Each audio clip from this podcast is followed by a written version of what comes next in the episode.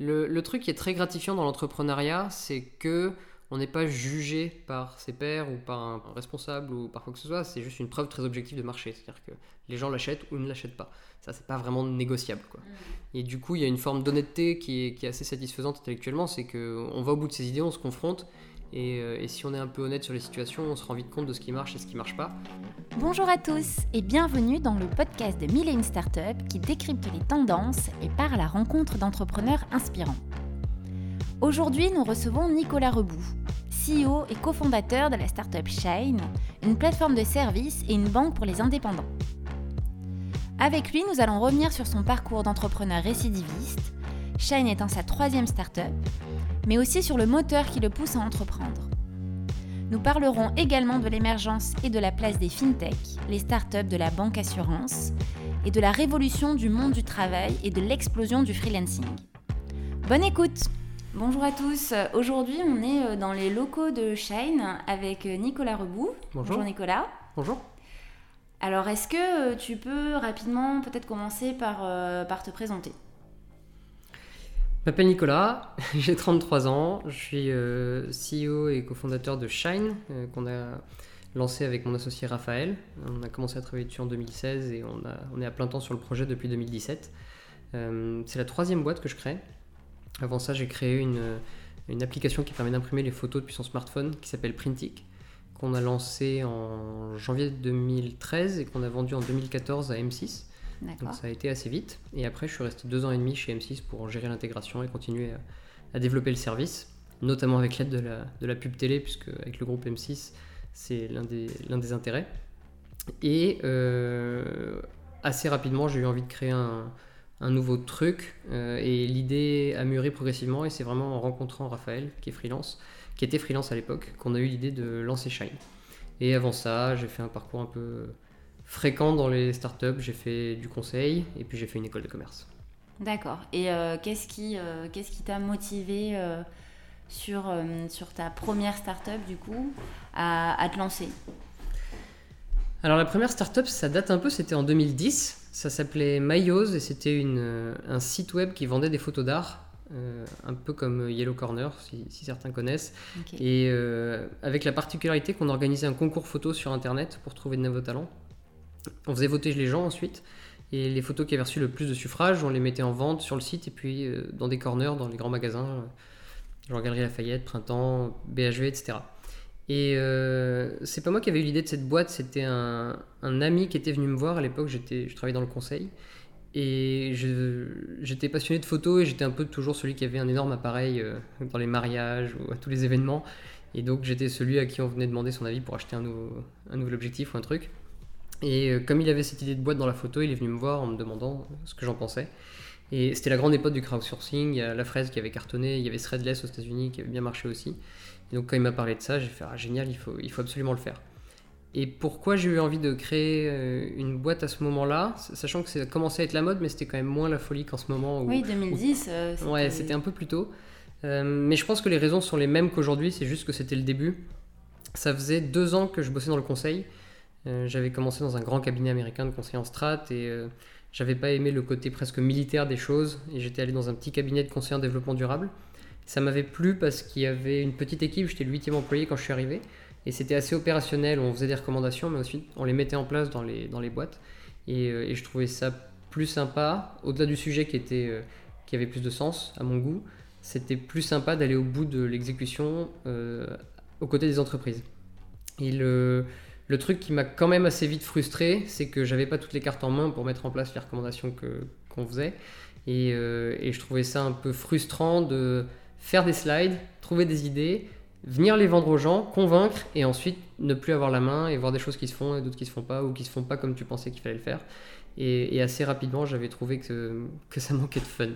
Et, et du coup, quand il m'a parlé de cette idée, ça tombait un moment où je commençais à me poser des questions sur ma carrière. Je me disais que mettre des costards, ça allait. Euh, avoir des idées, mais pas avoir toutes les cartes pour les mettre en, œuvre, euh, ça allait aussi.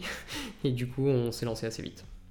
Ok, avec euh, du coup l'idée et est-ce que comment vous avez fait pour du coup parce qu'il y a beaucoup de gens qui ont des idées et puis après ça aboutit pas forcément parce qu'on peut avoir plein de plein de contraintes.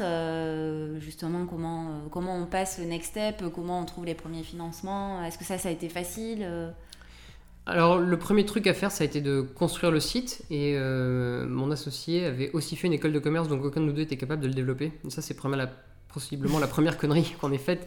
Mais c'est souvent le cas. Ouais, c'était de se lancer sans avoir le pendant technique dans l'équipe. Et du coup, on a bossé avec un freelance qu'on a payé avec nos économies pour faire le, le projet. Euh, ça a permis aussi de voir le jour et de le lancer. Et puis, euh, après, on n'avait plus d'argent pour le payer, parce qu'on a déjà mis toutes nos économies pour les développements complémentaires. Et donc, on lui a donné des parts euh, dans la boîte en échange de développement. Ça, c'est la deuxième connerie qu'on ait faite. parce qu'une fois qu'il avait fait les développements auxquels il s'était engagé, il était toujours en capital, mais il n'avait plus de raison de continuer à bosser dedans. Et donc, c'était c'était un truc un peu hybride. Donc, non, on a, pour répondre à ta question, pour le lancer, on a bricolé.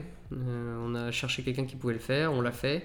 Et euh, on a eu du mal à lever des fonds parce qu'à l'époque c'était moins facile qu'aujourd'hui, mm. c'était moins structuré, il y avait moins d'investisseurs, probablement moins de gens qui avaient eu des, succès qui réinvestissaient dans l'écosystème, et puis moins de fonds de seed tout simplement. Et, euh, et, du coup, on a mis pas mal de temps, on a dû mettre euh, un an et demi à faire notre tour de seed et, et à finir par trouver une série de business angels qui ont été adorables, qui, nous ont, qui ont cru en nous, qui nous ont financés, qui nous ont permis de développer un peu le projet. Ok, et le projet s'est développé euh, jusqu'où euh Bah ça, ça a moyennement marché, pour être honnête. Euh, le concours photo cartonnait vraiment. On était devenu un des plus gros concours photo d'Europe. On avait plusieurs milliers de visiteurs uniques par mois. les gens, les gens adhéraient vachement. En revanche, les ventes c'était un peu mou. Et alors il y a pas mal de raisons à cela. La principale, c'est que les goûts sont très divers dans, ce sujet-là. Et enfin, les gens ont envie de mettre des trucs différents sur leur mur, quoi. Et certains aiment bien les photos, certains aiment bien les peintures, certains aiment bien les impressions sur Canva. En gros, pour satisfaire tout le monde, il fallait une gamme très très large. Et c'était pas forcément cohérent avec le modèle de sélection qu'on avait construit. Ce qui, à l'inverse, marchait très bien pour les t-shirts, marchait pas très bien pour les photos d'art. Et, euh, et, donc les ventes étaient un peu molles, que ce soit sur le site ou dans les, ou dans les corners. Et un jour, on a fait une offre de tirage perso sur le site pour que les gens puissent imprimer leurs propres photos en grand format sur les tirages d'art. Ça, ça a cartonné aussi. Enfin, cartonné. En tout cas, ça a fait 30% du chiffre d'affaires du jour au lendemain, sans qu'on fasse de pub, sans rien. Et donc, on s'est dit, bon, ok, c'est très bien les, les photos d'art, mais les gens, ils ont surtout envie d'imprimer leurs propres photos. Et, euh, et, là, il y a un marché. Euh, et, et, là, ouais, et en plus, c'est le moment où tout le monde commençait à prendre les photos avec son smartphone. Les ventes de compacts ont baissé, euh, de compacts numériques ont baissé en 2011 pour la première fois. Et donc, on s'est dit, bon, c'est bien les photos d'art, mais le sujet, c'est le tirage perso. Et dans le tirage perso, le sujet, c'est le mobile. Et donc, on a revendu cette première boîte pour créer la deuxième, qui est Printic. Ok.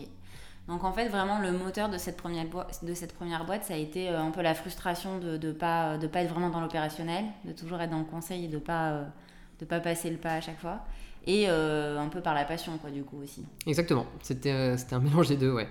Le, le, truc qui est très gratifiant dans l'entrepreneuriat, c'est que on n'est pas jugé par ses pairs ou par un client ou par un responsable ou par quoi que ce soit, c'est juste une preuve très objective de marché. C'est-à-dire que les gens l'achètent ou ne l'achètent pas.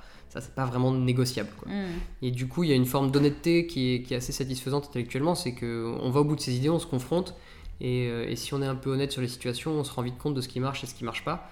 Et, euh, et ça, c'est à mon sens plus gratifiant que de chercher à convaincre quelqu'un euh, toute la journée. Ok. et donc, du coup, la naissance de, la naissance de Printic, avec du coup ton même associé? Non, c'était euh, une autre équipe. Euh, parce que mon premier associé avait dû quitter le projet parce qu'on n'avait pas de quoi le rémunérer. Et il avait plus d'argent de côté, donc il a dû retrouver un job. Euh, et en revanche, j'ai créé ça avec mon premier employé de l'époque, qui, était, avait, mon premier employé chez Mayos, et un ami, de, un ami d'enfance, qui lui est dev. On a pas refait cette bêtise-là. Et on s'est associé à trois et on s'est lancé comme ça. Ok. Et donc, Printic, quelle a été du coup l'histoire de... Printic, ça a mieux marché. On a lancé le, on a développé ça. Ça nous a pris euh, peut-être 6 mois, euh, courant 2012 du coup. Et on a lancé ça en début 2013. Ça a tout de suite bien marché. On a, on faisait, euh, je sais pas, 40 ou 40 ou 50% de croissance tous les mois de janvier à, juin. Et, et, ça, ça nous a permis de lever des fonds un peu plus vite à ce moment-là parce que parce que l'attraction était belle. Et on a pu recruter quelques personnes à partir de mi-2013. Ensuite, euh, ça s'est poursuivi. Il y a une forme de saisonnalité, donc c'était moins fort à l'automne 2013 et ça a bien repris à Noël 2013 euh, parce que les gens achètent des photos pour Noël. Ils en offrent beaucoup aussi. Euh, et, tout le tirage en ligne, c'est un marché qui est très saisonnier et où le gros gros des ventes se fait autour de Noël. Et puis très rapidement, dès début 2014, on a été en discussion avec plusieurs acteurs du tirage en ligne, qui voyaient passer la vague du mobile mais qui ne savaient pas du tout comment la prendre, qui n'avaient pas les compétences pour développer les applis, qui n'avaient pas les compétences marketing non plus pour toucher ces gens-là, créer des produits vraiment pensés pour le mobile. Et, donc on en a eu au moins deux ou trois qui nous ont contactés début 2014. Euh, et, assez rapidement, on s'est convaincu que c'était le bon moment pour vendre parce qu'on c'était un marché très concurrentiel avec des coûts d'acquisition élevés. C'était pas forcément facile d'être rentable rapidement et donc ça s'adosser un groupe comme M6 qui détient toute la chaîne parce qu'ils ont l'acquisition avec le média télé. Euh, ils avaient déjà une entreprise de tirage en ligne qui est monalbumphoto.fr qui faisait du, surtout du livre photo. ils avaient déjà la prod parce qu'ils avaient construit une usine pour monalbumphoto.fr. Ils avaient toute la chaîne déjà intégrée donc ça nous semblait logique pour Printic de, de s'adosser. Ok. Et, du coup, la première levée de fonds que vous avez faite, vous l'aviez fait auprès du groupe déjà ou pas du tout? Non, pas du tout. Euh, c'était le l'incubateur dans lequel on était à l'époque, l'accélérateur, mhm. euh, qui a changé de nom depuis d'ailleurs, et, euh, et le, un family office qui avait investi chez nous. Ok, d'accord. donc, vous revendez la boîte à M6. Euh, comme souvent, euh, quand on revend euh, sa boîte à un groupe, on doit s'engager sur deux ou trois ans à rester dans le groupe. Donc là, c'est ce que tu as fait du coup chez M6. Tout à fait. Est-ce que, enfin, comment ça s'est passé pour toi de passer d'un statut d'entrepreneur à un statut de, je sais pas si on peut dire ça, mais de transition dans un groupe du coup? Est-ce que tu as, du coup, as retrouvé un peu ce qui te frustrait dans ton dans ta vie d'avant de salarié Non, pas tant que ça en fait. Enfin, ça s'est bien passé, contrairement à ce qu'on entend souvent dire. Euh, moi, j'ai vécu ça, j'ai vécu ça assez bien. J'ai trouvé que le groupe M6 nous avait, nous avait très bien accueillis et qu'on avait beaucoup de liberté dans la gestion de notre business. Évidemment, on avait des objectifs et on avait des comptes à rendre et on ne pouvait pas tout décider sans validation, mais euh, je me souviens, enfin, j'ai pas le souvenir d'avoir eu un gros désaccord majeur sur une décision de gestion qui fait qu'on n'a pas pu faire ce qu'on avait en tête. Moi, j'ai trouvé ça assez confortable d'avoir à nouveau un peu de sécurité parce qu'après 4-5 ans, surtout j'avais commencé assez jeune, à jamais savoir euh, si on pourra se payer euh, le mois d'après et, compagnie, c'était quand même assez confortable de, de pouvoir s'adosser à un gros groupe et d'avoir cette forme de sécurité. C'était génial, j'ai pu acheter un appart, faire, un, deuxième, faire un deuxième enfant, euh, des trucs. des trucs sympas en fait. Des trucs de la vie aussi. des trucs de la vie aussi, autre que bosser. Et donc ça, j'avais trouvé ça, j'ai trouvé ça confortable également. Euh, je m'étais dit en, arrivant chez M6 que bah, soit je continuerais dans le groupe si je trouvais des trucs qui me, qui me plaisaient, des projets que j'avais envie de développer, soit que j'essaierais de, si je devais changer de boîte, d'être salarié dans une scale-up ou une start-up un peu plus grosse qui avait vu l'étape d'après, parce que nous quand on a vendu on était à peine une dizaine de personnes, et donc euh, j'avais jamais vu ce que c'était d'avoir 100 euh, personnes, 500 personnes dans une boîte qui s'était développée. Et, euh, et donc j'ai rencontré un peu, un peu des gens à ce moment-là, et finalement j'ai rien trouvé qui me convenait. Et c'est un peu. C'est un peu là que j'ai réalisé qu'en fait euh, j'allais euh, devoir recréer une boîte à un moment donné parce qu'en fait il n'y a que ça qui m'excitait maintenant. C'est. Euh, ouais, toi, ton, moteur, c'est aussi la créativité, le fait d'apprendre de, à chaque, enfin, tous les jours de nouvelles choses et d'expérimenter. Ouais, d'une part, ouais, bah, d'une part, il y a le besoin d'apprendre. C'est toujours sympa, je trouve, de se lancer dans des secteurs qu'on ne connaît pas et de les regarder avec un regard neuf et de voir ce qu'on pourrait faire qui, qui n'a pas été fait avant. Euh, et d'autre part, c'est assez séduisant de construire quelque chose de zéro. Euh, encore une fois, quand, quand on a une idée et que personne ne l'a jamais fait, et lui faire prendre vie et ensuite le, tester et le proposer aux gens, c'est très sympa. Et du coup, comment euh, on passe d'un marché plutôt créatif, la photo, à justement euh, la finance Bon alors déjà je voulais plus du tout faire dans la photo. Après deux boîtes et cinq ans là-dedans, je, trouvais ça chouette mais j'avais vraiment envie de quelque chose de différent. Euh, c'est assez rigolo la finance parce que moi j'ai fait une majeure finance à l'école dans l'idée que je voulais surtout pas bosser dedans parce que la banque m'intéressait pas, la corporate finance m'intéressait pas non plus mais le, le sujet techniquement m'avait attiré à l'époque parce que c'était euh, un élément important du monde dans lequel on vit, savoir comment fonctionne le système financier, c'est la base de beaucoup de, beaucoup d'échanges qui se font et donc on comprend mieux le monde si on comprend la finance. Euh, mais, mais, les métiers de la finance m'intéressaient pas du tout. Et euh, quand j'ai cherché une nouvelle idée pour me lancer euh, en 2016 par là, je me suis dit bon bah les sujets les plus techniques que je peux appréhender avec ma formation, c'est vraisemblablement dans la finance et dans l'assurance. après les sujets plus scientifiques, ils m'attirent énormément, mais j'aurais pas de d'apport majeur sur la stratégie du produit. Et voilà, je serais globalement un commercial plus plus quoi. Mm. Mais, euh, Mais c'est pas ça que je voulais. Je voulais être vraiment impliqué dans les décisions produits et, encore une fois, façonner ça, ça m'a toujours attiré. Ok, tu pars d'un constat qui est de dire euh, le monde de, la banque est poussiéreux et euh, effectivement a du mal à innover. il y a un marché qui est en train d'émerger euh, et ils sont en train de passer à côté. tu fais ce constat, mais de là à dire ok, bah, je vais créer une banque, il y a quand même un pas, tu qu'il faut franchir. Et c'est le déclic qui se fait comment Un peu par hasard, parce qu'au final, on n'avait pas du tout prévu de faire une banque. on s'était dit il n'y a pas d'outils de gestion adaptés pour les indépendants. Leur plus gros problème dans la vie, euh, en dehors de trouver du boulot, le deuxième plus gros problème, je dirais, c'est l'aspect administratif. Euh, mon associé a passé 15 jours à chercher quel statut il allait choisir, à se renseigner sur des trucs auxquels il connaissait rien, et ça l'intéressait pas, c'était pas son métier, c'est pas ça qu'il voulait faire. Et on s'est rendu compte qu'il était vraiment pas tout seul dans ce cas. La plupart des gens qui travaillent en indépendant ont énormément de paperasse à gérer, énormément de lourdeur administrative à gérer. La plupart des, formalités et des process sont pensés pour des entreprises, pas pour des gens qui sont tout seuls. Et, euh, et, donc on s'est dit, essayons de résoudre ce problème-là en premier lieu. Et donc on a eu à ce moment-là l'idée de créer un copilote pour freelance, qui qui est toujours chez Shine aujourd'hui, qui est toujours au cœur du produit, avec l'idée de dire, c'est euh, l'appli qui est toujours là pour toi, qui répond à tes questions et qui même anticipe tes questions et te dit ce que tu as à faire et quand tu dois le faire, avant même que tu y aies pensé. Ok. Du coup, c'est pensé comme une espèce de, guide, un conseil euh, pour le freelance ou c'est un outil? C'est une appli. Ouais. Et, c'est essentiellement construit autour du système de notification. Et, donc, euh, Shine te prévient dès qu'il se passe quelque chose ou dès que tu as quelque chose à faire, avant même que tu en aies conscience. Donc, par exemple, si on, si on parle des factures, tu peux faire tes factures depuis l'application, les envoyer à tes clients. Tu es notifié quand tes clients ont ouvert la facture, tu es notifié s'ils t'ont payé, et tu es notifié si la facture est en retard et que c'est le moment de relancer. Donc tu n'as plus du tout à te soucier une fois par semaine ou par mois ou par ça, dépend de ton niveau de rigueur. Euh, tu n'es plus du tout là à regarder ton compte bancaire et à regarder tes factures en disant ah oui alors lui il m'a payé c'est chouette, lui il m'a pas payé mince il faut que je le relance etc. Tu t'en occupes plus, tu reçois des notifications qui disent hé machin t'as payé, euh, tu viens de recevoir 6000 euros, super nouvelle, est-ce que tu veux le remercier? Ou à l'inverse, bon bah lui euh, tu lui as envoyé ta facture il y a 3 semaines, euh, la date est passée donc c'est le moment de le relancer.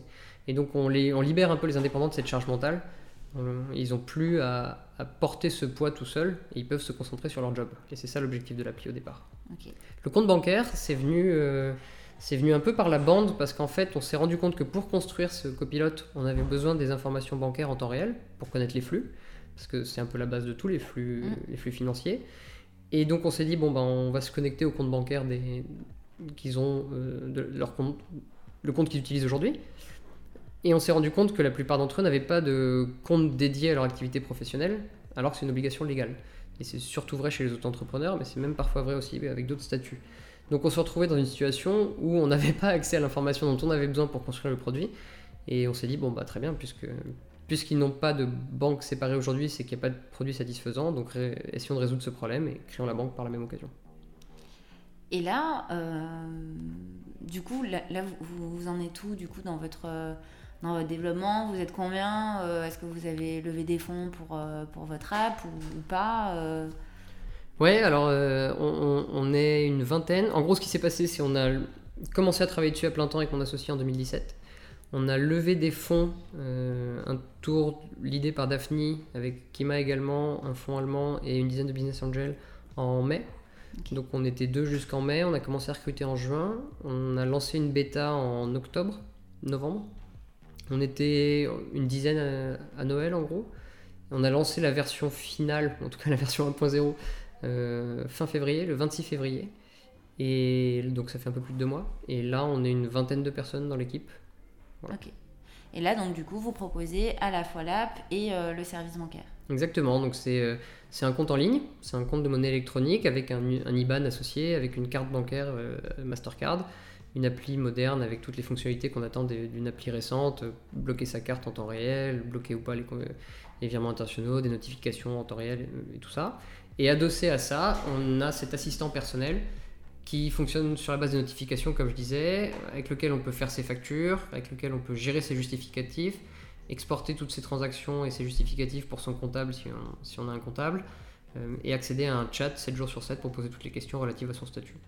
Et par ailleurs, on peut, si on n'est pas encore indépendant et qu'on a envie de se lancer, c'est possible de tout faire d'un coup via Shine, parce qu'on ouvre à la fois son compte dédié à l'activité pro et son statut de micro-entrepreneur directement depuis l'application. Donc en Ok. 5 minutes, en gros, on peut devenir freelance comme ça. Ok, et du coup, l'idée, c'est de regrouper sur, euh, sur Shine l'ensemble des. On va dire des. des- Est-ce que c'est d'être en point d'entrée vraiment pour tout l'administratif euh, et le financier pour les, les indépendants euh, de bout en bout? Ouais, c'est c'est ça l'idée, c'est d'être euh, l'appli par défaut qu'on prend quand on est freelance. En gros, on se lance ou on est en activité depuis quelques temps. Bon, on sait que déjà on prend Shine parce que c'est fait pour ça, euh, que ça fait tout bien, que c'est connecté à tout le monde et que ça, gère la paperasse et les trucs pénibles. Et on se concentre sur euh, trouver du boulot et, Shine fait le reste.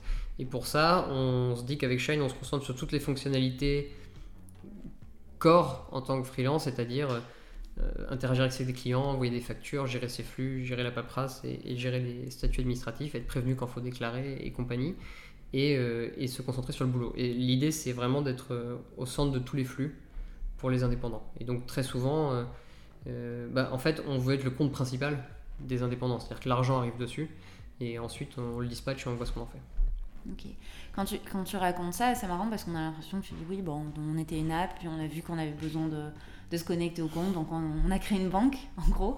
Ça paraît super simple, alors que j'imagine que créer une banque, c'est loin d'être évident, tu vois. Il faut, euh, enfin, ouais, il y a les marchés financiers, il faut être agréé, etc.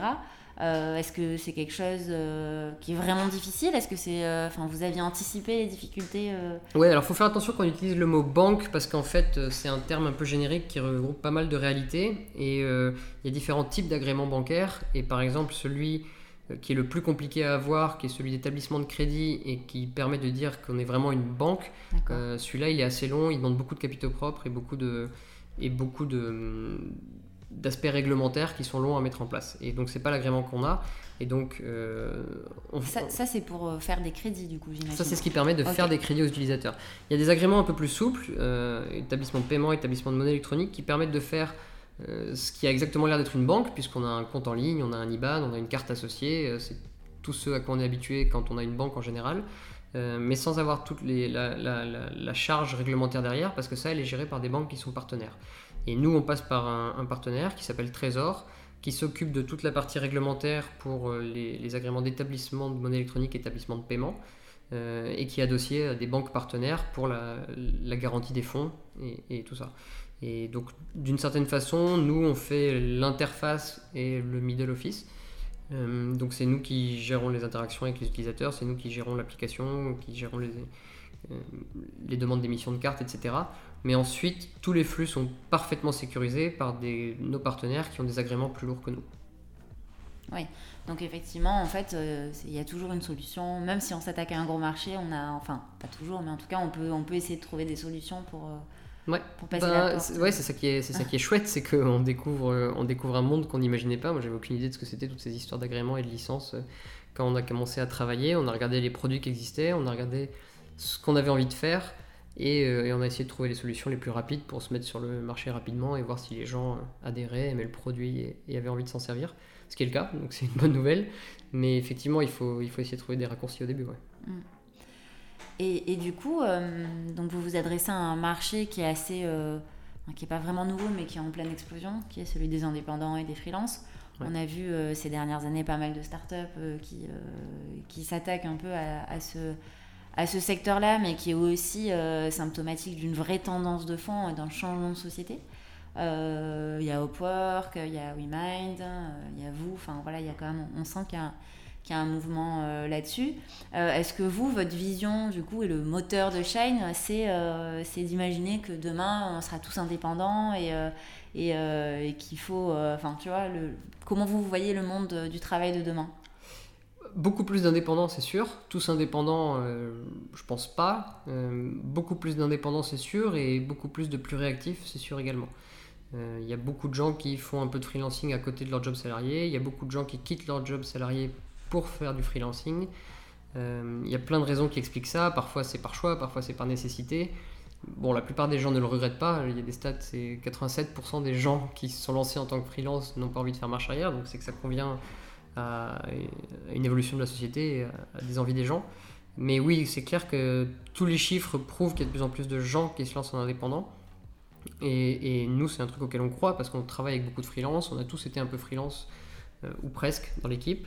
Et, et on trouve que c'est un mode de travail qui est finalement assez simple parce qu'il remet la, il remet quelque chose de, il remet le projet et une forme de relation très professionnelle au cœur des échanges qu'on a entre euh, bah, clients et freelance, ce qui est assez différent de patron et salarié.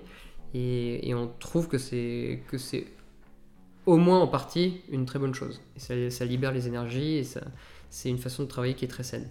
Évidemment, tout n'est pas tout rose. Il y a des fois, il y a des fois, c'est pas, c'est pas idéal. Et puis c'est c'est assez nouveau aussi, donc il faut structurer un peu les choses et voir comment on protège les gens également, parce que ça les... on est plus à risque quand on est indépendant. Euh, et donc c'est pour ça que des initiatives privées qui vont dans ce sens, c'est bien, c'est pour ça que des lois qui vont dans ce sens, c'est bien aussi. Mais en tout cas, c'est un vrai besoin de... des gens. Et le, le constat qu'on a fait, c'est que sur la partie financière, il n'y avait pratiquement pas de service qui était vraiment pensé pour les indépendants, voire aucun. Dans le, cas des applications bancaires, aucune.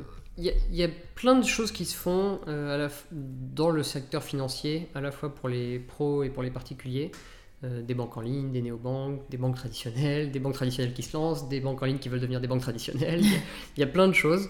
Donc c'est un peu difficile de, de, lire l'avenir, le, constat qu'on fait, qui fait qu'on a lancé Shine tel qu'il est, c'est qu'il n'y avait rien de pensé vraiment pour les indépendants. Euh, c'est déjà le cas, on va améliorer encore ça, mais l'idée c'est vraiment d'être l'interface entre tout le monde. C'est pareil, on ne remplace pas les plateformes qui font de la mise en relation de, dans le, euh, entre des clients et des freelances. On simplifie juste le travail de tout le monde. Par exemple, quand on est en partenariat avec Deliveroo, c'est parce qu'on fait l'onboarding des, des livreurs à vélo. On leur permet de créer leur statut de freelance et leur compte associé en 5 minutes, là où avant il fallait sur plusieurs sites, donner plusieurs fois les mêmes documents, euh, etc. Je parlais de Deliveroo, là, euh, les plateformes de, livraison sont devenues un peu le symbole de, euh, on va dire, de la transformation du monde du travail et de parfois la, la paupérisation des, travailleurs indépendants.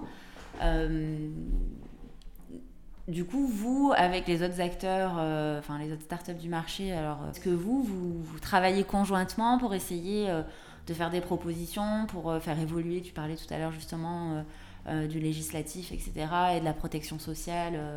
Ouais, on essaye de, on bosse ensemble, ça c'est sûr. On est en train de travailler sur une tribune qu'on va qu'on va publier sur le sujet. On essaie de participer à des ateliers avec l'État et de donner notre avis comme on peut pour faire des propositions de loi qui vont dans le dans le sens de la protection des indépendants.